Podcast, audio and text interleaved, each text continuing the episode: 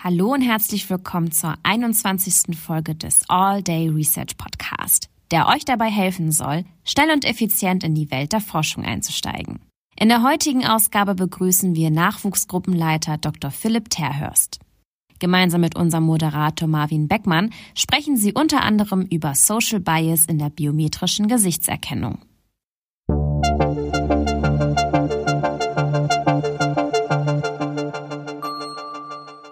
All Day Research Podcast. Herzlich willkommen auch von mir zur nächsten Ausgabe vom All Day Research Podcast. Mein Name ist Marvin Beckmann und heute geht es unter anderem um das Thema Social Bias in der biometrischen Gesichtserkennung und dazu spreche ich mit Philipp Terhorst. Herzlich willkommen. Ja, vielen Dank. Guten Tag. Du bist jetzt ja recht neu an der Uni. Was war denn so dein Weg nach Paderborn? Wie bist du überhaupt hier hingekommen? Äh, wie bin ich hier hingekommen? Ähm, man muss sagen, relativ über Umwege. Ähm, wenn ich tatsächlich schon an mein Studium zurückdenke, ging das mit Physik los. Also ich habe Physik studiert und bin dann tatsächlich äh, ja noch relativ unsicher gewesen, was ich überhaupt machen will. Im ersten Semester war klar, ich will Physik studieren. Im zweiten Semester kam ähm, Mathematik hinzu, wo ich da voll drin war und das Klick gemacht hatte. Und dann war ich kurz davor, dahin zu wechseln. Im dritten Semester kam das Nebenfach Informatik dazu. Da war dann schon, hm, okay, soll ich dahin wechseln? Das macht auch Spaß. Im Endeffekt bin ich dann bei der Physik geblieben, weil gesagt wurde, ja, dann kannst du eh alles machen. Und äh, habe dann halt ein Thema gesucht, in dem ich die ganzen drei Sachen verbinden kann. Das hat mich über die Bachelorarbeit ähm, bei der Telekom ähm, über komplexe dynamische Systeme ähm, ja quasi in diese Richtung gebracht und im Master bin ich dann auf das Thema Machine Learning gestoßen, wo ich genau diese drei Sachen miteinander verbinden konnte. Hab da drin auch dann meine Masterarbeit geschrieben, äh, da es zu dem Zeitpunkt relativ wenig Richtung Machine Learning überhaupt gab bei Masterarbeiten, habe ich rumgesucht und habe was beim Fraunhofer entdeckt, Fraunhofer IGD. Ähm, dort habe ich dann auch über Biometrie meine Masterarbeit geschrieben, wollte unbedingt Machine Learning machen. Problem war genau das Thema, was ich hatte, hat sich herausgestellt, dass Machine Learning gar nicht so gut funktioniert hatte. Was hattest du für ein Thema? Äh, da ging es um Multibiometric Indexing, also sehr, sehr große Datenbanken, äh, dauert sehr lang da drin zu suchen, gerade wenn man noch nicht nur eine Modalität hat, wie Gesichts- äh, oder Gesichtsbilder oder Iris-Scans äh, oder Fingerabdrücke, ähm, sondern wenn man eben mehrere davon gleichzeitig kombiniert, um damit das Suchverfahren nochmal schneller zu machen. Da hat sich halt eben rausgestellt, ja, also zumindest die Ansätze Richtung Machine Learning, die ich dort entwickelt habe, haben in dem Fall nicht so gut funktioniert wie die Sachen, die nicht auf Lernen beruhen. Trotzdem wollte ich unbedingt in dem Thema weitermachen und bin dann anschließend dort geblieben. Also ich habe mich sehr viel noch beworben für Doktor, weil ich schon festgestellt habe, hey, das macht Spaß. Ähm, interessiert mich voll, da weiterzumachen. Und dann wollte ich auch mal wirklich Machine Learning mit reinbringen. Ähm, bin also weiter in der Biometrie geblieben und habe dann dort am Fraunhofer promoviert äh, zum Thema ähm, ja, Fairness und Privacy in der Gesichtserkennung ähm, das eben auch komplett nur durch maschinelle Lernverfahren, gerade Deep Learning, ähm, die aktuelle Performance äh, ja, erreichen kann. Also vorher war das mehr schlecht als recht. Und in den letzten Jahren würde ich fast schon behaupten, ist es einer zu den genauesten ähm, Machine Learning Verfahren, die wir haben, äh, geworden. Also die Biometrie generell oder jetzt spezifisch zum Beispiel Gesichtserkennung oder Fingerabdrücke? Ähm, kommt drauf an. Also gerade ähm, wenn man sich jetzt auf National äh, Institutes for Standard and Technology bezieht, die testen mal Industrieprodukte in den Bereichen. Da die Best Performing Products ähm, für sowohl Gesichtserkennung als auch Iris als auch Fingerabdrücke für eins zu eins Abgleiche, also gucken, ist es dieselbe Identität oder nicht. Ähm, die legen den Threshold oder lang den Threshold bei 10 hoch minus vier, glaube ich, Fehlerrate, also sehr, sehr klein, ähm, und haben trotzdem noch eine, also die äh, Falscherkennungsrate und die äh, Falsch-Nicht-Erkennungsrate lag dann trotzdem noch bei über 99,7 Prozent. Also zwar über sehr kontrollierte Bedingungen, aber trotzdem sehr, sehr genau. Ähm, genau, und eben diese Performance ist eben nur dadurch oder eben dadurch entstanden, dass man diese Deep Learning Verfahren überhaupt einsetzt und adaptieren konnte für das Problem der Gesichtserkennung oder allgemein der Personenidentitätserkennung. Äh, genau, jetzt bin ich aber ein bisschen abgedriftet. Ja, alles gut. Also du warst, glaube ich, in Darmstadt oder sowas, ne? Genau. Da hast du dann promoviert noch? Genau, da habe ich promoviert. Ähm, anschließend ähm, hatte ich mich beworben beim ERSIM, European Research Center for Informatic and Mathematics, habe da ein äh, Fellowship bekommen, Alain Bousson Fellowship. Kannst du vielleicht mal so erzählen, was das ist? Vielleicht weiß, weiß das ja nicht jeder. Achso, genau. Ähm, das ist quasi ein Forschungsjahr, wo man für ein Thema, wofür man sich beworben hat, im Ausland an ein bestimmtes Institut gehen kann. In dem Fall war das an die NTNU in Norwegen. Äh, da war ich dann in Gjovik und ähm, genau, konnte dann eben zu meinem Thema, in dem Fall Gesichtserkennung, ich weiß gerade gar nicht, ob ich speziell für Fairness hatte. Ich habe in dem Zeitpunkt doch relativ viele verschiedene Sachen gemacht. Auf jeden Fall allgemein Gesichtserkennung äh, weiter geforscht. Ähm, war so ganz cool, bis halt auf die Sache, dass Corona war und man erstmal mehrere Monate darauf warten musste, bis man los konnte und ins Land durfte. Dann war das auch nur 100, fast 100 Prozent Homeoffice, wo ich dann in Norwegen darum saß. Genau, anschließend ging es wieder zurück. Ähm, bin wieder zum Fraunhofer zurückgegangen, ähm, hatte gerade eigentlich noch ähm, paar Proposal laufen von European Research Center in Norway ähm, für eine Postdoc-Stelle dort. Ähm, aber dann kam das Angebot von ja, Paderborn, hier, die wollen mich gerne haben als Nachwuchsgruppenleiter und ja, habe ich ja gesagt und drei Monate später war ich dann entsprechend hier gewesen. Das war dann im Oktober und ja, jetzt freue ich mich hier zu sein. Ich glaube, wir freuen uns auch. Ähm, es gibt so ein paar kleine Entweder-Oder-Fragen, die wir immer jedem Gast stellen. Mhm. Du musst einfach nur so kurz deine Intuition sagen, was dir zum Beispiel besser gefällt oder was Jo. du lieber magst. Bier oder Wein? Ah, Wein. Ähm, Berge oder Meer? Eher Berge, obwohl der nächste Urlaub zum Meer gehen wird. Wo geht er hin? Wahrscheinlich Ostsee. Wir sind gerade noch Überlegen. Das war so Thema am Wochenende. Hardware oder Software? Software. Theorie oder Praxis? Uff, schwierig. Ähm, beides? Eher, okay, Tendenz eher Praxis dann. Daten in der Cloud oder auf der eigenen Festplatte? Eigene Festplatte. Äh, Kaffee oder Tee? Die, Klausur oder mündliche Prüfung? auf jeden Fall Klausur. Sowohl von meiner Perspektive, wo ich die korrigieren muss, als auch von der Studentenperspektive war Klausur immer besser. Gut, das ist schon mal schön. Ich glaube, ein bisschen kleines Bild über dich persönlich auch schon mal erhalten. Ähm, wie kann man denn dein Forschungsfeld generell abstecken? Also du machst Machine Learning mit Bezügen zur Biometrie, beziehungsweise in der Biometrie. Genau, das. Was gibt's denn da so für große Bereiche oder ein Forschungsfeld? Wie kann man das vielleicht da so einordnen in den ganz großen Bereich? Okay, uff, ja, da ist ziemlich viel, was man in der Biometrie allgemein machen kann. Ähm, vielleicht erstmal die zwei generellen Sachen Richtung Identität feststellen, sage ich jetzt mal. Da gibt's die Verifikation und die Identifikation. Äh, Verifikation sind eins zu eins Vergleiche. Also man ähm, kommt irgendwo hin, sagt seine Identität und in der Datenbank wird für diese Identität nach einer Referenz gesucht und dann mit dem der Person, die davor steht, abgeglichen. Also ein eins zu eins Vergleich. Dann gibt's die äh, Identifikation, so würde ich es auch mal mit einordnen. Ähm, das sind 1 zu N Vergleiche. Also man hat eine Person und stellt die Frage, wer ist das überhaupt? Und sucht dann in der Datenbank komplett alles ab, ob die Person da drin ist oder nicht. Das kann man natürlich auf alle möglichen Modalitäten äh, machen. Wir hatten schon Gesichtserkennung, Fingerabdrücke, Iris-Scans, aber auch wie Personen laufen, kann man ähm, Personen dran identifizieren. Da gibt es ein paar schöne Fälle in Großbritannien, wo ähm, Mark Nixon beispielsweise der Polizei geholfen hatte. Der hatte im Fernsehen gesehen, wie Juwelenräuber ähm, ja entsprechend da ihre Raubzüge begangen haben und hat sich dann ähm, seine Forschung genommen, Gate Recognition, also das sich anzugucken, ähm, und hat das entsprechend da mal angewandt und hat festgestellt, hey, dieselbe Person war schon ein paar Tage vorher ohne Maske da, um das Ganze auszuspähen. Und genau, also sowas funktioniert auch, Gate Recognition, aber auch äh, Keystroke Dynami- Dynamics, wie man an Tastaturen entsprechend ähm, ja, tippt. Daran kann man Personen erkennen, wie man spricht, etc. Ähm, vielleicht da noch ein bisschen genauer rein. Ähm, bei Gesichtserkennung eine Besonderheit ist noch das Pre-Processing. Also man muss erstmal ein Gesicht detektieren können. Das ist noch ein Schwerpunkt, der sehr wichtig ist, weil das so ein ähm, äh, Prior Knowledge, so ein Vorwissen gibt, womit man die Bilder ähm, ja standardisieren kann, würde ich sagen. Also man kann das auf eine bestimmte Größe kroppen. Ähm, man scha kann schauen, dass die, das Gesicht immer relativ zentral ist, die Augen übereinander liegen. Und dann hat der Algorithmus es viel, viel einfacher daran, äh, Sachen zu erkennen. Also da hat man dieses Detection noch. Ähm, ansonsten ganz großes Thema ist Attacks, Attack Detection.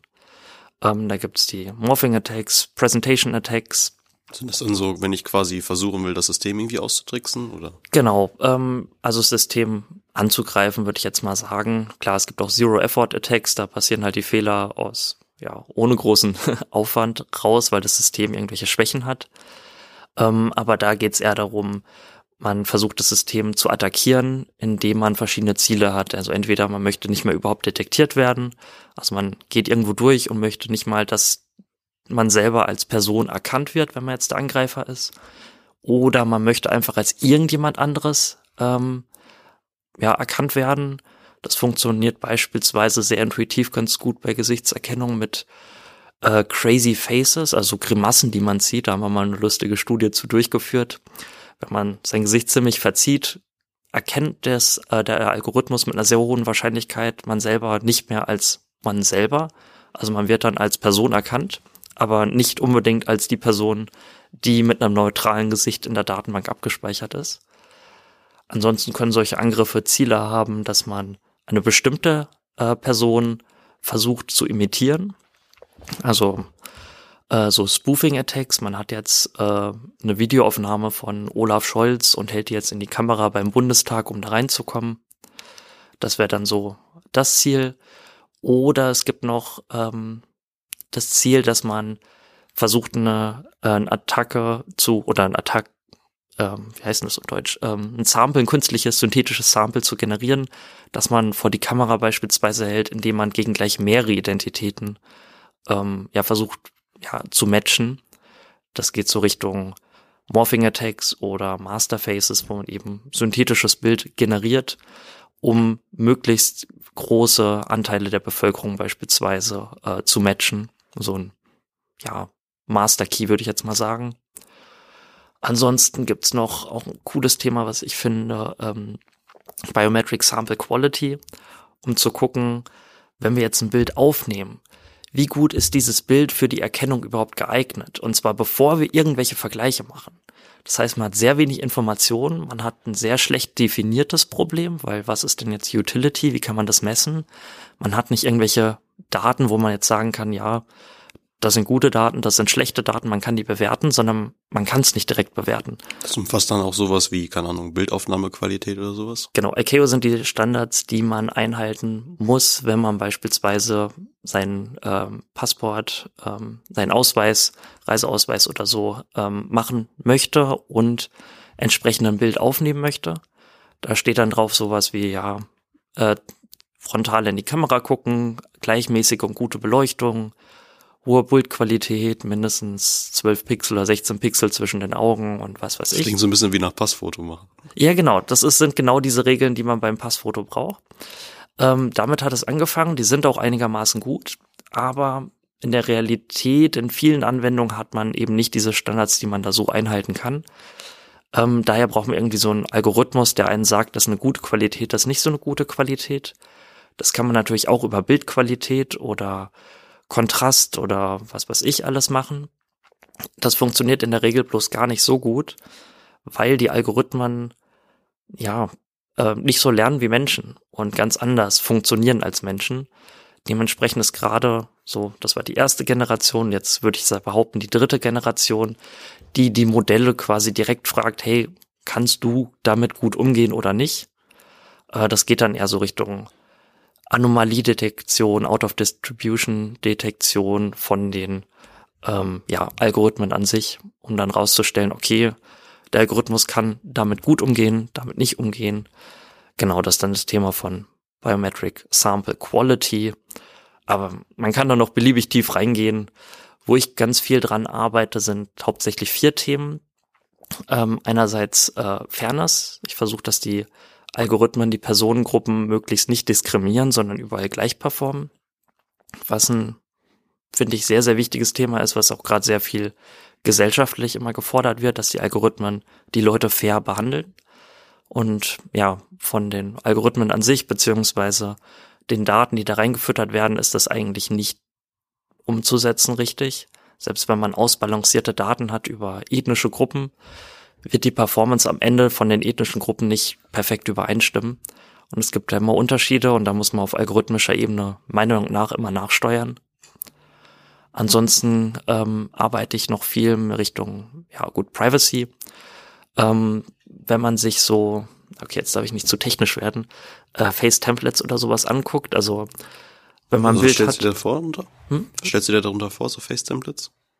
Ein Gesichtsbild ähm, hat, vergleicht man nicht die Bilder direkt miteinander, sondern man lernt kleine Repräsentationen daraus. Es sind einfach nur Vektoren. Und da drin ist die Identität der Person inkodiert. Und nur diese werden verglichen, dass man das wirklich schnell machen kann. Und auch nur die sollten in der Datenbank abgespeichert werden, weil dann braucht man nicht von zwei Bildern für jeden Vergleich komplett einmal durchlaufen lassen, sondern man generiert sich einfach nur die Templates, speichert die ab und vergleicht dann die Templates. Und es wurde jahrelang immer angenommen, dass da nur Identitätsinformationen drin stecken, weil das genau das Ziel ist, mit dem man die neuronalen Netze dahinter überhaupt lernt. Aber es stellt sich raus, dass da verdammt viele andere Informationen drin stecken. Ähm, beispielsweise Gesundheitsinformationen kann man da rauslesen, wie Personen einen wahrnehmen, was für eine Ethnie man hat, was für ein Geschlecht man hat. Gut, die letzten beiden Sachen haben irgendwas noch mit der Identität zu tun, aber auch so Sachen, die überhaupt nichts damit zu tun haben wie äh, Accessoires, Make-up, also ob man äh, Hut trägt, äh, Ringe trägt, eine Kette trägt, ob man Make-up drauf hat. All solche Sachen haben eigentlich nichts mit der Identität zu tun und eigentlich versuchen die Algorithmen ganz explizit solche Sachen nicht zu lernen, sondern dagegen robust zu sein, weil ja, Make-up definiert nicht wirklich die Identität einer Person. Kann ja auch verschleiern sogar auch, ne? Kann auch verschleiern, das ist genau Disvocation. Äh, gehört Richtung Presentation Attack Detection wieder dazu, genau. Ähm, genau, all diese Sachen äh, beeinflussen, ähm, ja, sind da drin encodiert, aber beeinflussen dann auch wieder die Performance ähm, und sorgen halt auch dafür, dass wir so eine Art Privatsphäre-Problem haben, weil die Nutzer nur in der Regel nur sagen, hey, ihr dürft meine Daten benutzen für die äh, Erkennung in diesem, diesem Fall. Und je mehr Informationen drin stecken, desto mehr kann man das eher zweckentfremden, die Daten. Und ja, wenn man jetzt sein Handy entsperrt mit per Fingerabdruck, möchte man natürlich nur, dass das die Fingerabdruckdaten dafür verwendet, um ähm, ja das Smartphone zu entsperren, aber nicht um weitere softbiometrische Informationen, so nennen sie sich, diese Arten von Sekundärinformationen, die da drin stecken, ähm, genau die sollen halt nicht benutzt werden, um jetzt mehr über die Person rauszufinden, um beispielsweise zielgerichteter Werbung auf dem Handy schalten zu können. Genau, das ist jetzt so zweiter ähm, Bereich, wo ich dran arbeite, Privacy. Da geht's halt ganz viel darum, Informationen, die in diesen Templates drin sind, wieder rauszulernen. Also ich bezeichne es gerne als Machine Unlearning, weil wir genau das Gegenteil mehr probieren. Wir versuchen die Muster daraus wieder zu entfernen, die wir vorher benutzen, um Sachen zu detektieren. Genau, der dritte Bereich, äh, wo ich dran arbeite, ist ähm, Uncertainty, Confidence, Reliability. Da geht's ganz viel darum, dass ähm, biometrische Anwendungen gerade immer mehr Präsenz haben in unserem Leben, aber auch in kritischen Anwendungen ähm, eingesetzt werden, in medizinischen Anwendungen, wo ein Fehler ja sehr wörtlich äh, ja auf Kosten einer, eines Menschenlebens kommen können oder bei ähm, Überweisungen, ähm, wo halt einfach die Kosten auch wörtlich zu verstehen sind. Ähm, oder vor Gerichtsverhandlungen, da verurteilt man eine Person vielleicht anhand einer Entscheidung eines Algorithmus. Wie zum Beispiel das mit dem Gehen, was du eben meintest, ne? Genau, oder sowas, oder Richtung forensische Sachen, um Täter zu finden. Und da muss man sich halt verdammt sicher sein. Und das, was wir Menschen relativ gut können, ich sage jetzt relativ gut, gerade unter Stresssituationen funktioniert das dann doch wieder nicht so gut, ähm, ist intuitiv zu sagen, wie sicher sind wir uns über so eine Entscheidung. Das ist dieselbe Person, ich bin mir zu 90 Prozent sicher oder 80 Prozent. Und das ist was, was äh, die biometrischen Algorithmen noch nicht so gut können. Ähm, vielleicht auch noch so ein Unterschied Richtung Klasse Machine Learning. Also bei Machine Learning hat man Klassifikationsalgorithmen, die geben Wahrscheinlichkeiten aus, dass ähm, das die Person ist oder dass es die Entscheidung ist oder die Entscheidung ist. Und das kann man relativ gut kalibrieren. In biometrischen Anwendungen lernen wir eben diese Templates-Repräsentationen. Und da lassen sich diese Sachen nicht so gut übertragen. Deswegen wurde es wahrscheinlich deswegen lange vernachlässigt. Und da bin ich gerade dabei, ganz viel in die Richtung zu machen, um eben aus diesem Vergleichen, dass ein System nicht nur sagt, das ist dieselbe Person oder nicht, ähm, noch eine Unsicherheitsangabe zu machen. Das System ist sich zu 99,9 Prozent sicher, dass es dieselbe Person ist oder eben nur zu 91 Prozent. Und je nachdem ähm, kann man darauf dann äh, eventuell eine Person ähm, ja, verurteilen oder nicht vor Gericht. Die Entscheidung, die Finale, wollen wir dann ja entsprechend wieder an Menschen übergeben können mit einer Aussage, wie sicher sich der Algorithmus ist. Und genau, und das letzte Thema ist Explainability auch wieder in Bezug auf, ähm, wir wollen schauen, können wir den Sachen, den Entscheidungen der Systeme vertrauen. Die sind super genau in vielen, vielen Fällen. Ähm, aber gerade wenn es zu unkontrollierten Bedingungen kommt, Licht aus anderen Richtungen, Gesichtsausdrücke, nicht frontale äh, Kopfposition etc. Vogel, der durchs Bild fliegt, kann ja auch sein. Ne? Genau, da passiert hoffentlich dann äh, bei Metric Sample Quality, dass gesagt wird, nee, das ist ein schlechtes Bild, man sieht nicht genug vom Gesicht oder so. Ähm, aber genau, eben so eine Rückmeldung zu geben, ist halt dann ganz wichtig, wie ist der Algorithmus zu der Entscheidung gekommen, um nachvollziehen zu können, macht es Sinn, macht es nicht Sinn und entsprechend ähm, ja sagen zu können, hey, ich vertraue dem System oder eben nicht, weil ähm, ja die Erklärung beruht gerade auf einer Annahme, die komplett falsch sein kann. Genau, und das sind so die vier Bereiche, wo ich dann relativ viel dran forsche. Im, damit man diese Algorithmen oder zum Beispiel Algorithmen ja auch irgendwie trainieren kann, braucht man ja irgendwie Daten. Man mhm. muss ja irgendwie Gesichter haben, die man, woraus man zum Beispiel solche Templates erstellen kann. Mhm. Wie generiere ich mir denn am besten so eine Datenbank dafür oder wie werden die generiert? Weil die müssen ja auch möglichst viele ethnische Gruppen, möglichst viele verschiedene Personen umfassen. Mhm. Wie geht sowas am besten? Wie trainiert man so eine Datenbank oder wie erstellt man sich so eine Datenbank am besten? Puh, das ist eine gute Frage. Ähm, tendenziell hat man gerade bei Gesichtserkennung den großen Vorteil, es gibt relativ viele Datenbanken schon dazu, auch öffentlich zugänglich. Wie man die nutzen darf oder nicht, ist wieder ein ganz anderes Thema. Ob die halt mit Einwilligung der Personen entstanden sind oder nicht, ist teilweise etwas fraglich, muss man auch sagen. Ganz klar. Äh, generell beim Sammeln einer Datenbank oder Aufnehmen einer Datenbank will man halt, ja, man sollte immer die Anwendung später im Kopf haben, wo soll das angewendet werden. Dementsprechend macht Sinn, ethnische Variationen viel drin zu haben, weniger drin zu haben.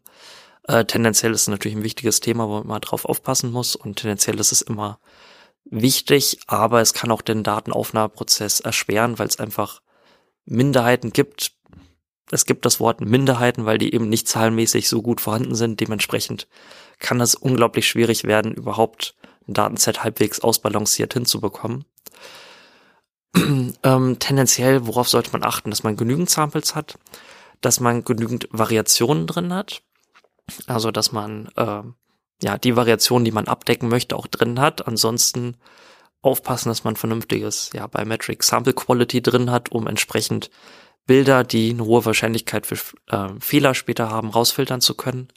Und ganz wichtig, was halt ganz oft auch falsch gemacht wird, dass man mehrere Aufnahmesessions hat, die mehrere Wochen bei, äh, bestenfalls auseinanderliegen, damit man nicht nur aufnimmt, hey, das ist die Person, da haben wir jetzt zehn Bilder zu, im Training haben wir die Bilder drin und im Test funktioniert es super und dann wendet man das im echten Leben einige Zeit später an, wo jetzt mal ein paar Wochen vergangen sind und auf einmal ja, hat die Person keine roten Ohrringe mehr und das funktioniert nicht mehr. Oder trägt kein Bart mehr oder die Brille zu Hause vergessen, Kontaktlinsen drin. Richtig, genau. Das sind all die Variationen, die man irgendwie abdecken muss. Dementsprechend will man immer schauen, dass man ähm, mehrere Sessions aufnimmt, ähm, mindestens zwei, wo mehrere Wochen auseinander liegen um eben all diese Variationen irgendwie berücksichtigen zu können. Am besten natürlich all die Variationen pro Person, die man hat. Ist in der Praxis eigentlich nicht wirklich umsetzbar. Aber wenn man halt viele Personen hat und die alle einmal später äh, begutachtet oder nochmal neu aufnimmt, sage ich jetzt so, ähm, dann hat man hoffentlich einigermaßen viele Variationen drin, aus denen man mit lernen kann. Und da man immer versucht, die beim Lernen derselben Person wieder zuzuordnen, ähm, lernt der Algorithmus hoffentlich, weil genau versteht man das ja nicht immer, wie das Ganze funktioniert, ähm, was die Identität ist und durch die Variation hoffentlich nicht, dass die Identität äh, daran zu erkennen ist, dass die Person immer einen roten Pulli hat oder immer dieselben Ohrringe trägt. Es kann ja bei so einem System auch dann schnell so zu Fehlklassifikationen kommen mhm. oder zu Fehleinschätzungen. Genau. Also irgendwie so False Positives und False Negatives effektiv. Also mhm. dass man zum Beispiel eine Person sagt, das ist die Person, obwohl das nicht ist, mhm. oder der Person ist halt nicht zuordnet. Jetzt gibt es natürlich ab, anwendungsabhängig ganz verschiedene Arten, wie so ein Fehler zum Beispiel gut sein oder nicht so schlimm sein kann. Mhm. Wenn ich mir zum Beispiel beim Gesicht vorstelle, beim Handy, ist es ja nicht so schlimm, wenn ich mal nicht reingelassen werde, aber im zweiten Versuch, mhm. als wenn jemand anders reingelassen wird. Genau. Werden dann Systeme darauf verschieden trainiert oder? Ähm, ja und nein. Teilweise, es gibt ein paar Anwendungen, die werden auf verschiedene ähm, Szenarien trainiert, klar. Die Daten variieren, aber tendenziell kann man einfach, was ist einfach, man kann einfach ein System nehmen, trainieren und das erfolgt erstmal Threshold unabhängig, also ohne so eine Art äh, Schwellwert. Also vielleicht nochmal einen Schritt zurück. Ähm, wenn man zwei Bilder miteinander vergleicht oder zwei Aufnahmen von Fingerabdrücken, Iris etc., kriegt man am Ende einen Vergleichswert raus, so einen Comparison Score. Und da wird geschaut, ist dieser Score über oder unter einen gewissen ähm, Schwellwert, Threshold. Und dann kommt die Entscheidung raus, es ist dieselbe Person oder es ist nicht dieselbe Person. Je nachdem, ob da oben drüber oder unten drunter liegt. Und durch Anpassen dieses Thresholds, dieses Schwellwertes, ähm, kann man genau diesen Trade-off bestimmen zwischen False Match Rate. Ähm, ja, normalerweise wird es anhand der False Match Rate gemacht, also False Match Rate, die Wahrscheinlichkeit, dass man fälschlicherweise eine Person matcht, also als dieselbe Person erkennt. Und ähm, ja, für High Security Anwendungen wie beispielsweise ähm, am Flughafen beim Automated Border Control, wenn man seinen Pass dahin legt, wird immer ein False Match Rate von mindestens 10 hoch minus 3, also kleiner als, kleiner gleich 10 hoch minus 3 empfohlen. Ähm, so sagt zumindest die European Border Guard Agency Frontex in ihren Richtlinien. Während bei Smartphones beispielsweise immer eine größere False Match Rate, also bei so 10 hoch minus 2, 10 hoch minus 1 hinliegt. Ähm, der Grund ist, äh, ja, wie schon erwähnt, Fehler bei ähm, ja, kritischen Anwendungen sind halt eben kritischer, ähm, können weitaus reichende Folgen haben. Beim Smartphone, meistens bin ich der Einzige, der mein eigenes Smartphone benutzt. Und wenn ich halt einmal nicht reinkomme von, von äh, nee, andersrum. Ähm, beim Smartphone ist es so, dass man das ähm, angenehm benutzen möchte.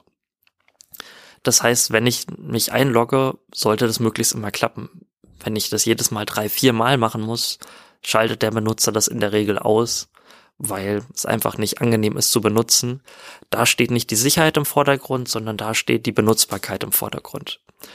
Das heißt, wenn auch eine fremde Person jetzt mein ähm, Smartphone benutzt oder beispielsweise ich habe in meinem Handy nur meinen rechten Daumen drin, Letzte Woche ist er mir angegangen, also wurde es entsperrt, als ich meinen linken Daumen aus Versehen draufgehalten habe.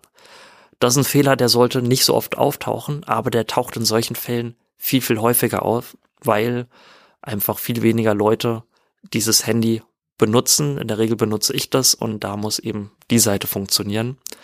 Wenn ich jetzt andersherum das Handy benutze, um ähm, Bankdaten abzugreifen oder Überweisungen zu tätigen, da muss der Threshold wieder so gewählt werden, dass die False Match Rate eben viel, viel, viel kleiner ist, dass eben solche Fehler nicht passieren können.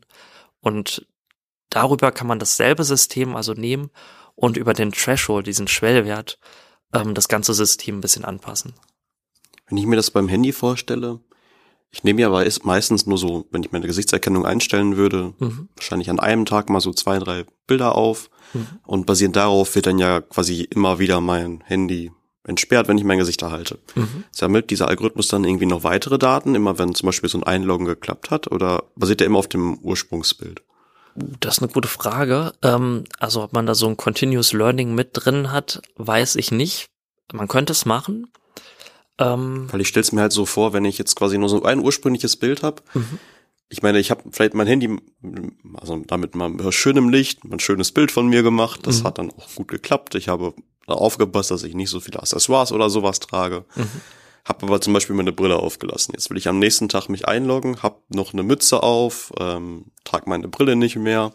Ich komme ja trotzdem irgendwie rein. Mhm.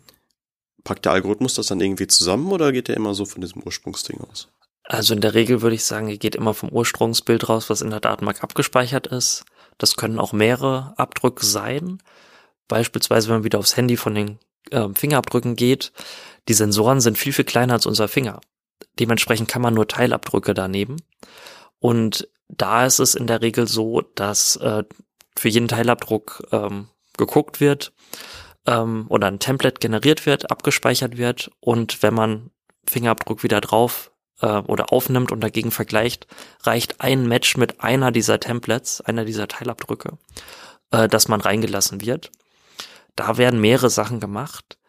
Ob das jetzt kontinuierlich geupdatet wird oder nicht, ähm, weiß ich nicht. Ich vermute nicht. In der Regel reicht es einfach, einen guten Referenzbeispiel zu haben. Ähm, und ja, wenn man so Continuous Learning reinsetzt, öffnet es natürlich auch ganz andere Möglichkeiten, so ein System wieder zu überlisten, indem man einfach Schritt für Schritt. Man muss ja nur einmal reingekommen sein, gefühlt, ne? Und dann kommt man ja auch regelmäßiger rein, wahrscheinlich.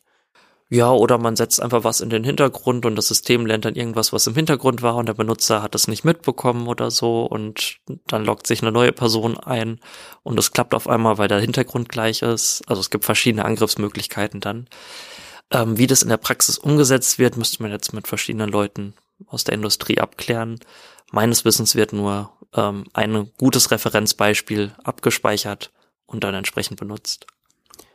Du hast ja auch zwischendurch mal angesprochen, dass es zum Beispiel mehr als nur Gesichtserkennung gibt. Man kann mhm. das ja auch noch mit Fingerabdrücken machen, mit mhm. Tastaturanschlägen, mit Arten, wie man gehen kann zum Beispiel, genau.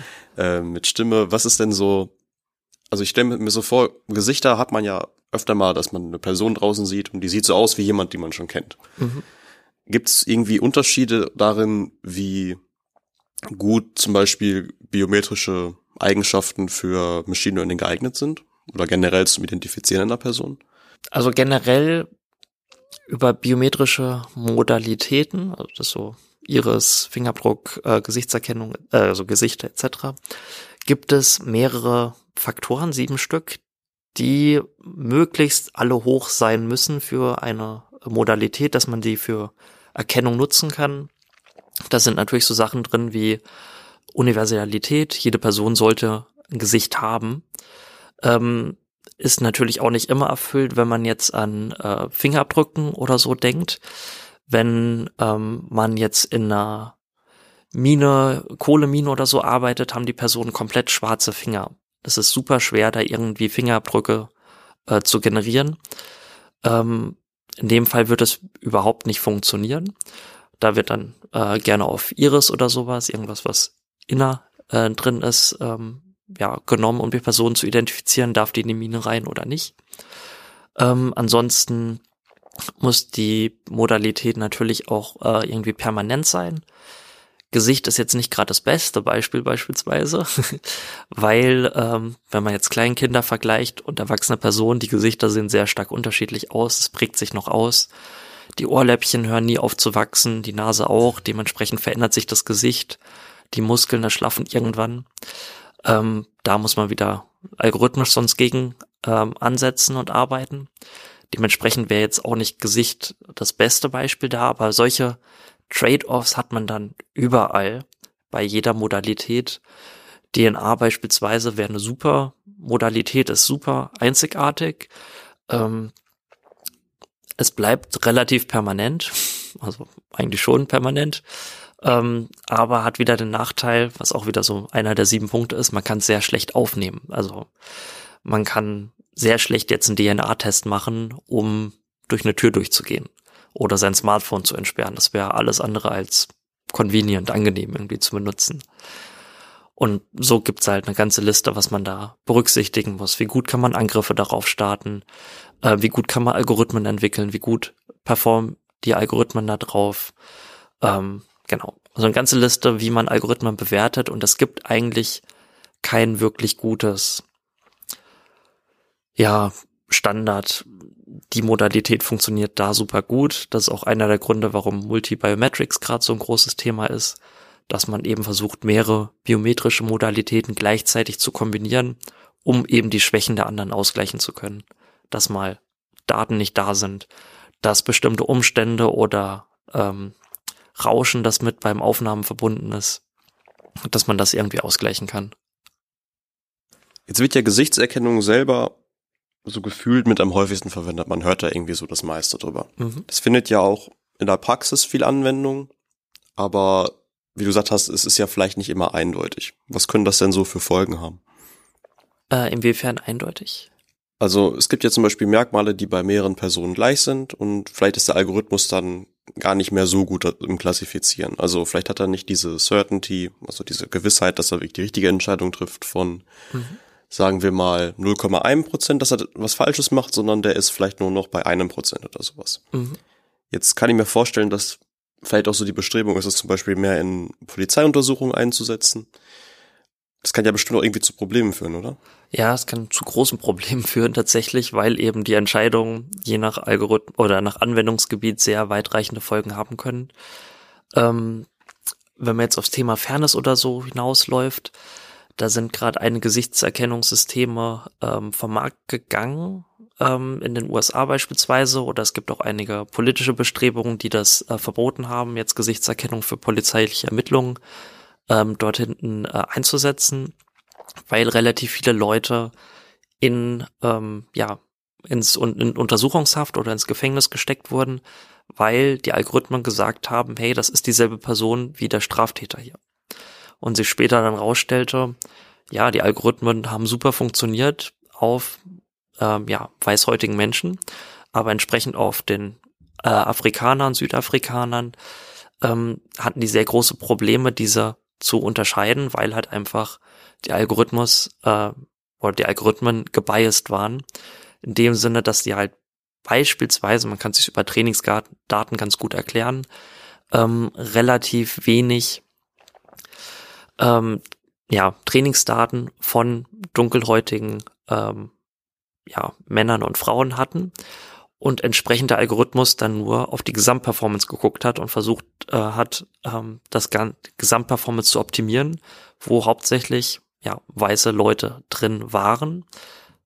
Wahrscheinlich, es gibt sehr, sehr viele Gründe für Bias. ähm, und ja, dementsprechend kommt es dann zu Performance-Unterschieden dort. Ich denke, man kann sich ganz gut vorstellen, ähm, indem man einfach guckt, wie wir die jetzt beispielsweise in Europa aufgewachsen sind, Probleme in Asien haben, die Personen auseinanderzuhalten. Es ist einfach, wir haben gelernt, Gesichter sehen hier so aus, wir können hier die Personen gut unterscheiden und da hinten sind die Merkmale anders ausgeprägt und ungefähr so lernt dann auch ein Algorithmus. Natürlich immer noch komplett anders, das darf man nie äh, vernachlässigen. Algorithmen lernen sehr viel auf Pixelebene, aber so kann man sich diese Art von Bias in den Daten noch vorstellen ähm, die dafür führen kann, dass wir eben Performance-Unterschiede haben, die wiederum dazu führen können, dass ähm, ja Personen diskriminiert werden, weil sie öfter aus dem Verkehr gezogen werden, weil die beispielsweise für Verbrecher gehalten werden oder ähm, ja in Untersuchungshaft kommen, weil eben da ein Match vorliegt. Aber wenn man eigentlich mehrere Vergleiche macht dagegen, stellt sich raus, da sind sehr, sehr viele Matches. Ähm, wenn man das vor Gericht einsetzt oder einsetzen würde, nicht alle Staaten erlauben das oder alle Länder, ähm, können da auch entsprechend wieder Probleme auftauchen. Aber auch wenn wir nicht nur bei Biometrie oder Gesichtserkennung allgemein sind, ähm, wenn wir nach China beispielsweise gucken, hängt ein ganzes äh, Social Scoring System dahinter. Das heißt, da haben die Algorithmen ja noch einen viel größeren Einfluss auf das Leben.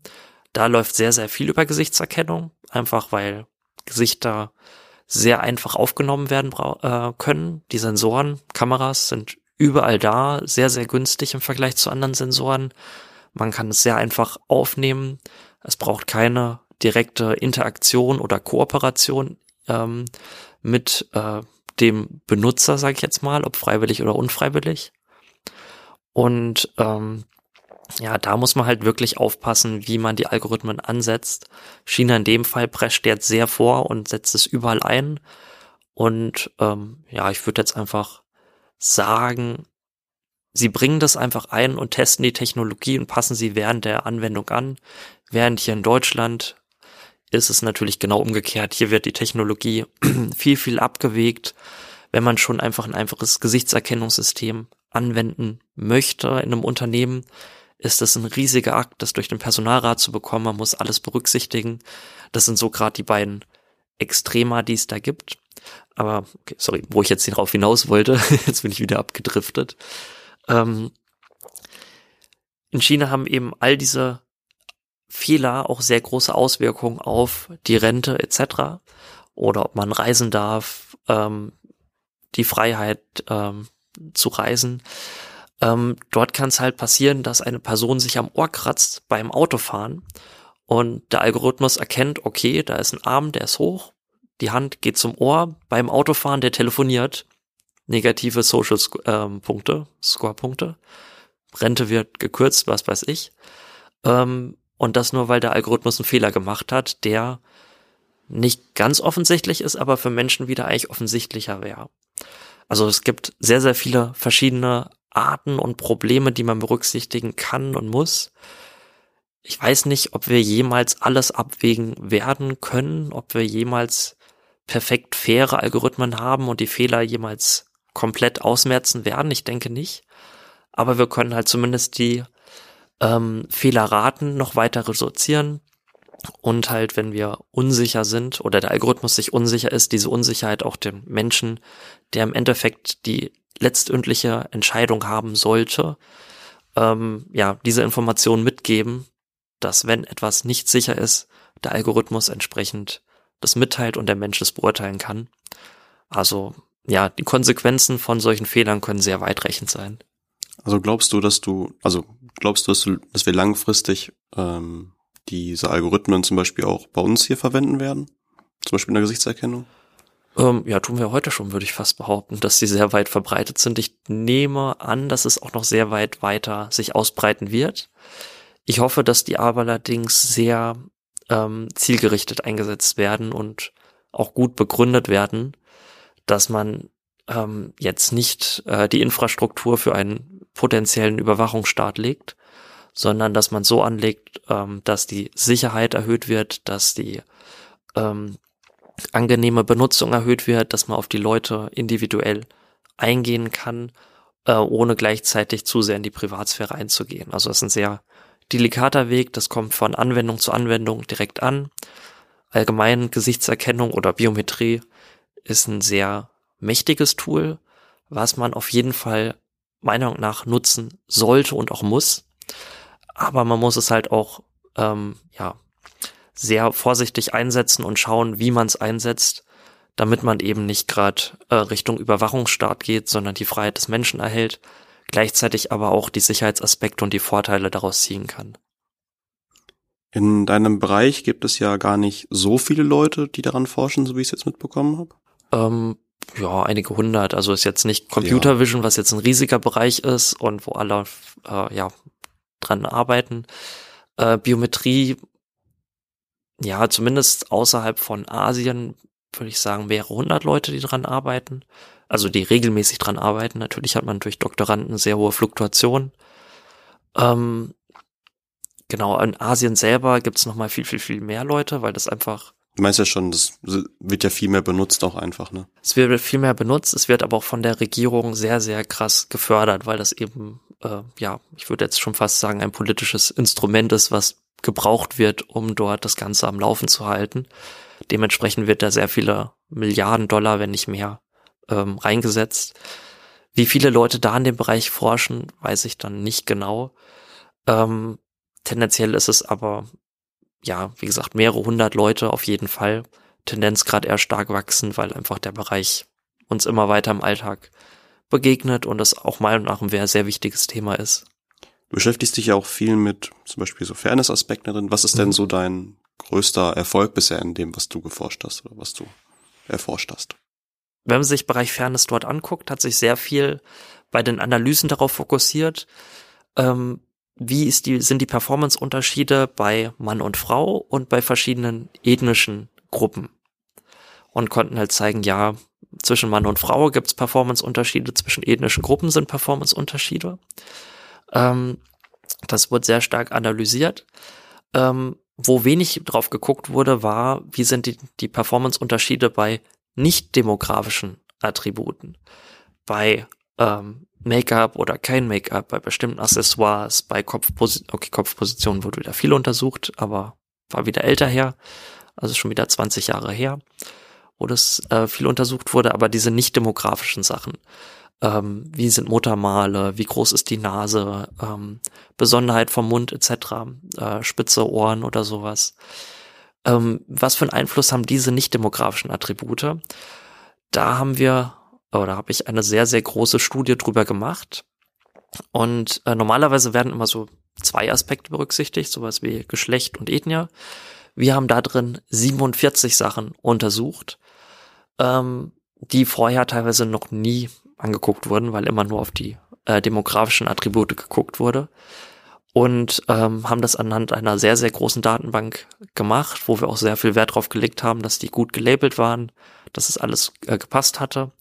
Und wir konnten eigentlich zeigen, dass alle Algorithmen ähm, nicht nur diese demografischen Faktoren haben, sondern dass eigentlich jedes Attribut in gewisser Weise die Performance teilweise wirklich sehr, sehr stark beeinflussen kann. Ob jemand Haare hat oder nicht, ob jemand einen Bart hat oder nicht. Ähm, all diese Sachen spielen einen sehr großen äh, Einfluss und ähm, ja, langsam wird es auch der Community ähm, weiter bewusst, dass es auch eben diese nicht demografischen Sachen gibt. Und das würde ich als im Bereich Fairness als so einer meiner größten Erfolge jetzt sage ich mal ansehen. Ansonsten habe ich gerade eine Masterarbeit, äh, sorry, eine Bachelorarbeit am Laufen, wo die darauf aufbaut, weil mein Verdacht war, dass es diesen Performance-Unterschied, diesen Bias zwischen den Geschlechtern eigentlich gar nicht gibt sondern dass es nur so eine Art Illusion ist.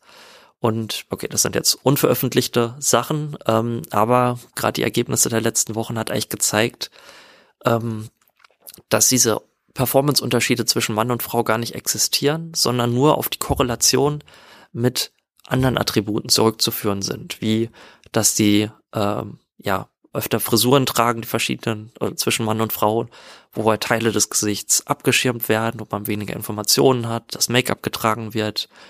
Ähm, Bart spielt eine große Rolle und wenn man all diese Informationen mal ähm, ja weglässt oder nur Gesichter sind, wo diese Informationen gleich sind, haben die Algorithmen, die wir angeguckt haben, fast identische Performance und die komplette Bias, diese Unfairness ist da weg.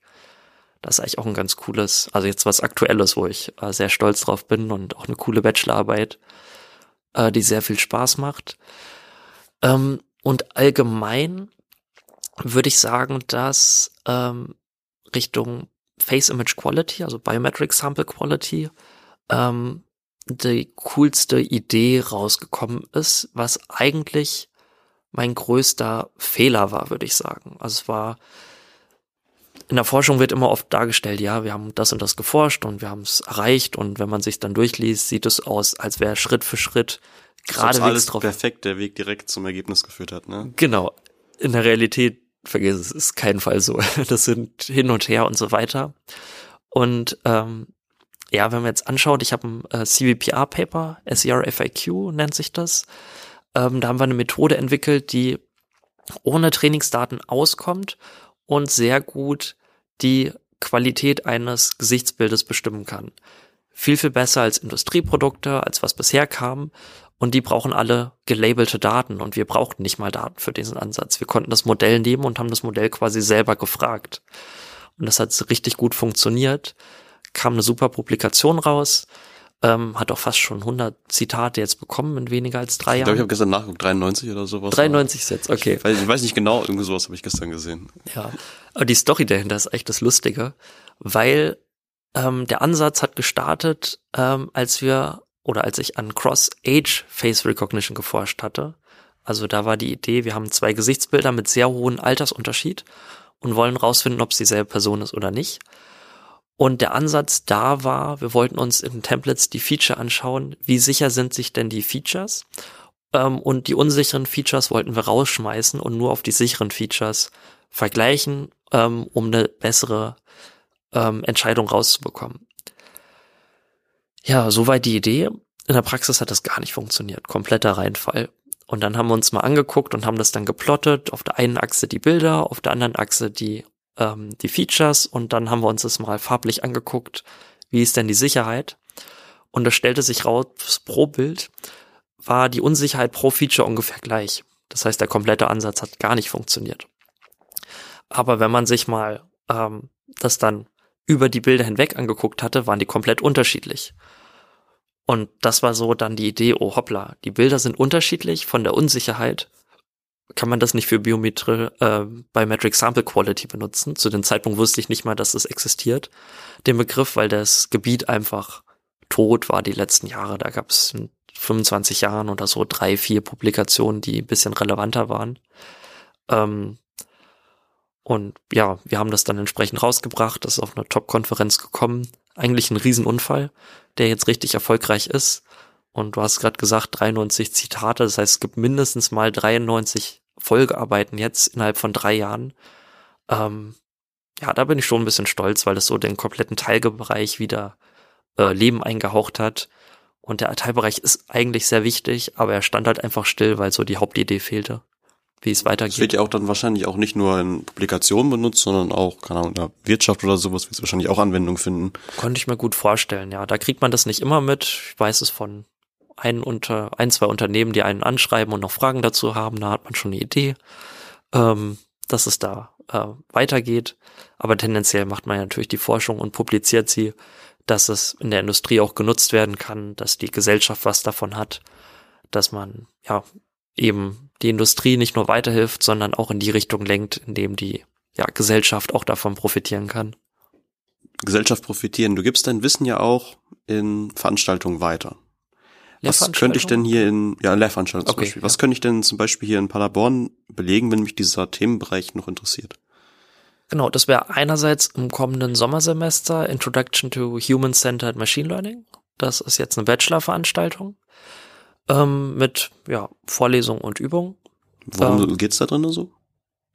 Da werde ich das Thema Machine Learning von Grund auf erstmal einführen. Also kein Vorwissen in dem Bereich ist da vonnöten. Ich glaube, das ist auch einer der wenigen Machine Learning Veranstaltungen in Paderborn im Bachelor. Da will ich so einen ganz einfachen ähm, Einstieg bieten, ähm, wo man nicht viel Vorwissen haben muss, außer halt ein bisschen Mathe-Vorwissen und Interesse an dem Thema. Ähm, wie Machine Learning allgemein funktioniert.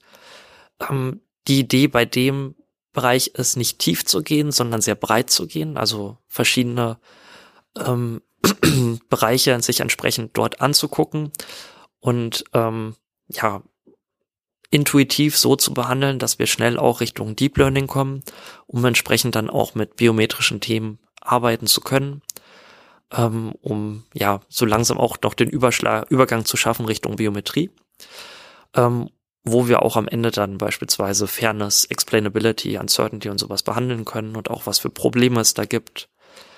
Genau. Und im Master gibt's dann quasi die Folgeveranstaltung, die hatte ich jetzt dieses Semester gehalten. Ähm, das ist äh, Machine Learning for Biometrics. Ähm, auch wieder in Englisch, ähm, obwohl gerade im Bachelor ich glaube, das gibt es nicht viele englische Veranstaltungen. Ähm, ist vielleicht auch potenzielle Studierende äh, interessant. Es dürfen auch deutsche Fragen gestellt werden, so ist es, äh, das ist kein Thema. Genau, im Master die Veranstaltung ist dann äh, auch auf Englisch, Machine Learning for Biometrics. Und das wird quasi die Folgeveranstaltung, wo wir nur eine kurze Wiederholung machen. Okay, kurz sind zwei intensive Vorlesungen, die wichtigsten Konzepte. Machine Learning, Deep Learning wiederholt und dann geht's komplett ins äh, in die Biometrie tiefer rein. Ähm, was sind die Hauptprobleme da? Verschiedene Nebensachen. Dieses Jahr kam ich leider nicht dazu, außerhalb der Gesichtserkennung da weiterzumachen. Mal schauen, ob ich nächstes Semester zumindest nochmal Iris oder Fingerabdruck da reinbauen kann. Die haben auch noch so sehr inter äh, interessante Challenges, sage ich jetzt mal. Also bei Fingerabdrücken hat man ja immer nur Teilabdrücke. Das macht nochmal die Sache deutlich schwieriger. Dann kann man Fingerabdruck natürlich auch noch drehen und der Algorithmus immer noch gleich gut funktionieren. Das heißt, braucht noch so eine Rotationsvarianz.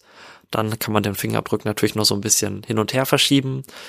Äh, zentrieren geht nicht wirklich, weil bei Teilabdrücken, wo soll man da zentrieren? Das heißt, man braucht eine Translationsinvarianz mit rein. Also es gibt da pro Modalität nochmal seine eigenen Herausforderungen. Ich hoffe, da komme ich dann nächstes Wintersemester noch ein bisschen rein, wenn weniger Feiertage auf der Vorlesung liegen. Jetzt hast du ja den einen Bachelorstudenten oder Studentin. Mhm. Ähm, wenn ich mich jetzt auch bei dir in der Forschung interessiere, mhm. also generell der Bereich interessiert mich, ich habe vielleicht auch schon eine Bachelorarbeit bei dir geschrieben, wie kann ich denn dann auch mit in diese Forschung irgendwie einsteigen? Ja, über Bachelor-Masterarbeiten geht es natürlich ganz gut. Ähm, gerade habe ich noch das Problem, dass ich, ja, meine Gruppe relativ klein äh, ja, ist und wir gerade ein Betreuungsverhältnis von sieben zu eins haben, sieben Studenten pro Mitarbeiter. ähm, aber sobald sich das ein bisschen beruhigt hat, natürlich wieder über Bachelor- und Masterarbeiten. Tendenziell ist auch so, dass wir aus jeder Bachelor- und Masterarbeit versuchen, das so gut zu betreuen, ähm, wenn natürlich die Motivation des Studenten da ist, aber tendenziell ist die immer richtig, richtig hoch. Das finde ich super cool. Ähm, also wir stecken Arbeit rein durch Betreuung und das Ziel ist eigentlich immer auch eine Publikation am Ende rauszubekommen. Und tendenziell klappt das auch so 90 Prozent der Fälle ganz gut. Äh, genau, also darüber, das ist noch eine Möglichkeit, entsprechend in die Forschung ranzukommen oder halt dann auf PhD, also Doktorandenstellen bewerben, wenn die da sind. Das klingt doch gut. Was machst du denn, wenn du jetzt zurück an deinen Arbeitsplatz gehst? Äh, ja, erstmal E-Mails beantworten. Ganze Menge nehme ich an. Ähm, ansonsten werde ich gleich schauen, dass äh, ich ein äh, Project Proposal, äh, Funding Proposal ähm, weiter anfangen. Da bin ich gerade ganz neu dabei, um noch Gelder ranzutreiben, um die Gruppe zu vergrößern, neue Stellen zu schaffen. Ansonsten äh, ja, werde ich jetzt noch wegen der neuen Mitarbeiterin schauen, dass die gut versorgt ist, dass die Hardware noch entsprechend äh, schnell rankommt, dass der erste Arbeitstag von ihr, die kommt am nächsten Montag, äh, entsprechend äh, ja gut durchstrukturiert verläuft, dass sie eingeführt wird, die Gruppe gut, äh, ja, dass sie gut integriert wird in die Leute um sie herum. Ähm, genau, und das wird so das, womit ich heute meinen Tag verbringe, beziehungsweise noch ganz wichtig, äh, ich war ja ein paar Tage krank gewesen äh, die ganzen Meetings, gerade mit Studenten, äh, die ich hatte, jetzt irgendwie auf die Woche nochmal umverteilen, dass wir die nachholen können. Klingt nach, nach einem langen Plan für heute noch. Klingt recht viel, oder? Ähm, ja, geht. Also ich habe meine Prioritätenliste und dann wird das ja. entsprechend immer durch abgearbeitet und wenn man weniger konzentriert ist, kommen dann die weniger die Sachen mit einer niedrigeren Priorität dran. Aber ja, Arbeit hat man immer genug. Okay. Danke fürs nette Gespräch. Ähm, das war der All Day Research Podcast, der Podcast des Instituts für Informatik an der Uni Paderborn. Ich bin Marvin Beckmann und wir sehen bzw. hören uns hoffentlich auch beim nächsten Mal wieder. Bis dann. Ja, bis dann. Danke sehr. Tschüss.